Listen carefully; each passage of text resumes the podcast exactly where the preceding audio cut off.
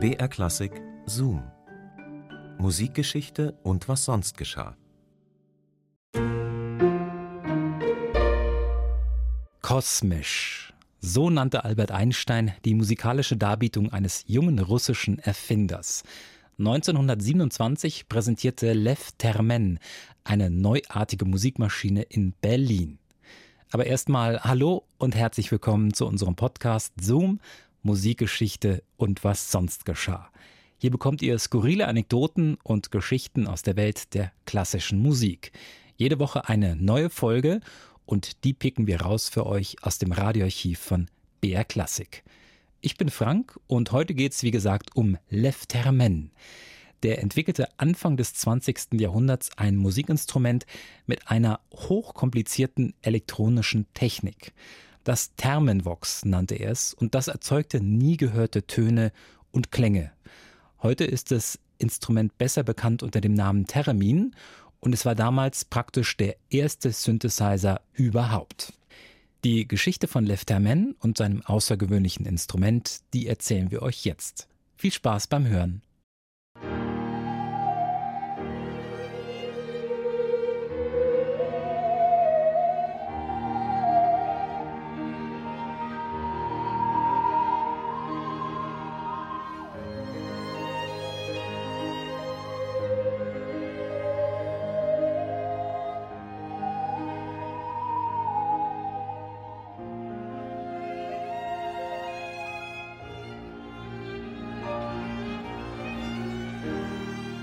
Lev Termens Leben hätte für mehrere Menschen ausgereicht.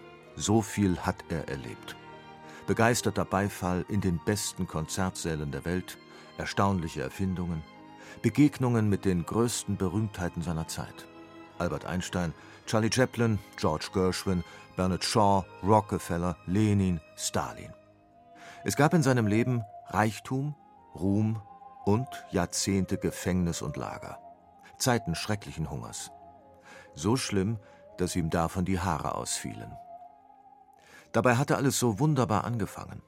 Lev Termen wurde 1896 als Sohn einer russischen Adelsfamilie in St. Petersburg geboren, studierte am dortigen Konservatorium und parallel an der Elektrotechnischen Militärhochschule. Am 7. Oktober 1921 präsentierte der 24-jährige Student eine neue Erfindung beim 8. Allsowjetischen Elektrotechnischen Kongress. Das erste elektronische Musikinstrument, das die Erzeugung von Tönen ohne körperliche Berührung der Apparatur ermöglichte. Der begabte Erfinder benannte es nach seinem eigenen Namen: Theremin Vox, Termens Stimme den Klang des Theremins erst möglich gemacht hatte die Revolution der Radiotechnik durch die Elektronenröhre. Beim Theremin werden Oszillatoren, also eine Art elektronisch schwingender Saiten, allein durch die Annäherung des Körpers an die Antenne beeinflusst. Durch Bewegung der Hände, beispielsweise vor einem Metallschirm, werden Töne erzeugt. Eine Musik aus dem Nichts.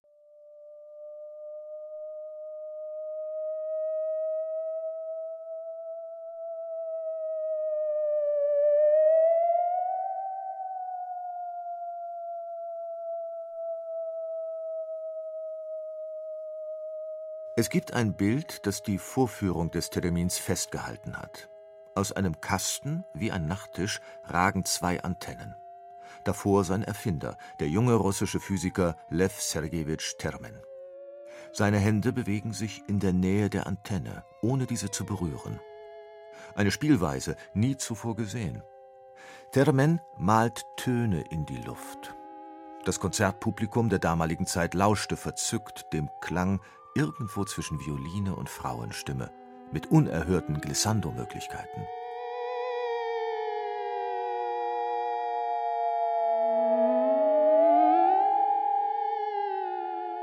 Der erste, den diese Erfindung faszinierte, war Wladimir Iljitsch Lenin.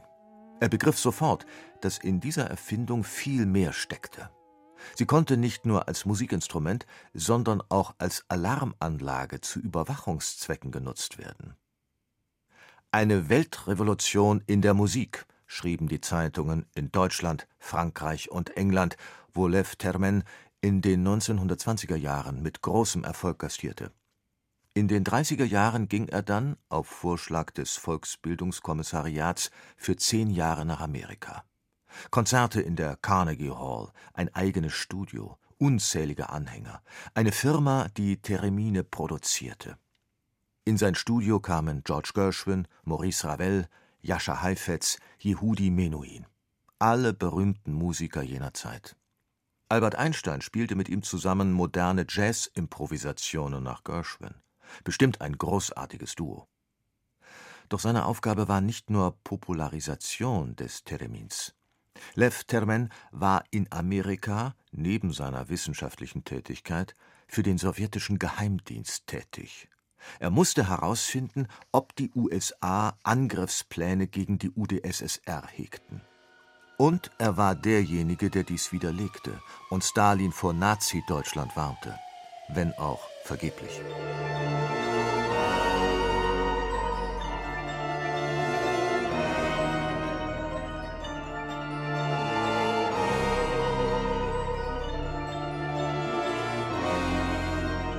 1938 wurde Lev Termen in die Heimat zurückbeordert.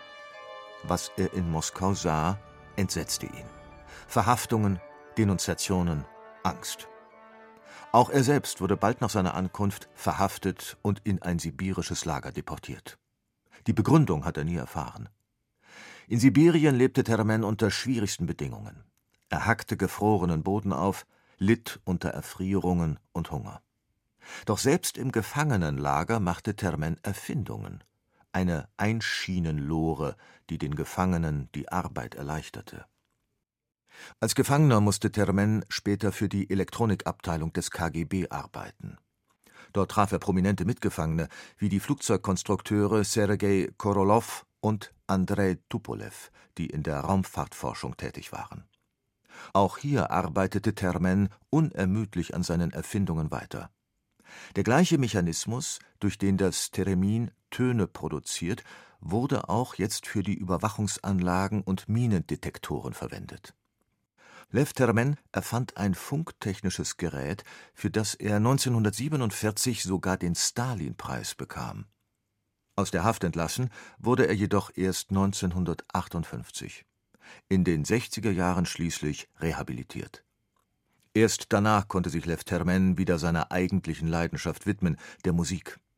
1963 wurde er schließlich Direktor für Akustikforschung am Moskauer Konservatorium. Lev Termen starb 97-jährig am 3. November 1993 in Moskau. Sein Instrument erfreut sich in den letzten Jahren wachsender Beliebtheit. Da es sich zur Erzeugung bestimmter Klangeffekte eignet, war das Theremin schon lange bei Filmmusikkomponisten beliebt. Thereminklänge findet man in Alfred Hitchcocks Spellbound, Billy Wilders The Lost Weekend, in The Day the Earth Stood Still, Frankensteins Braut und vielen anderen Filmklassikern.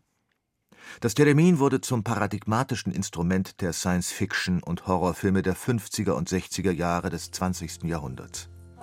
Auch Popmusiker wie die Beach Boys, Led Zeppelin oder Tom Waits haben das Theremin in ihren Kompositionen eingesetzt.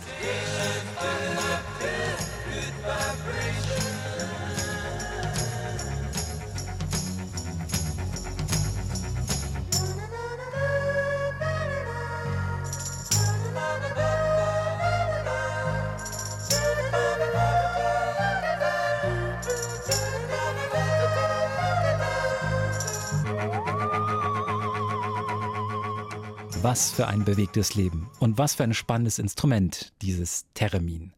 Das war ein Zoom über den russischen Erfinder und Physiker Lev Termen und geschrieben hat es Julia Smilger.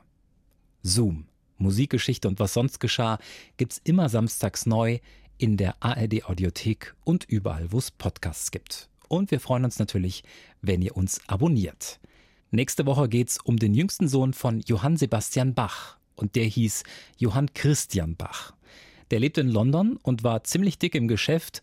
Trotzdem bevorzugte er es, mit seinem Buddy in einer WG zu leben. Dieses Wetter. Nie werde ich mich daran gewöhnen, denkt Johann Christian Bach und geht vom Fenster weg zurück zum Frühstückstisch. Ihm gegenüber sitzt der zwölf Jahre ältere Karl Friedrich Abel, ein Landsmann, dem der Regen überhaupt nicht zu schaffen macht. Er nimmt jetzt schon zum dritten Mal vom Rührei. Mehr über das WG-Leben von Johann Christian Bach und Karl Friedrich Abel nächste Woche. Bis dahin macht's gut, euer Frank.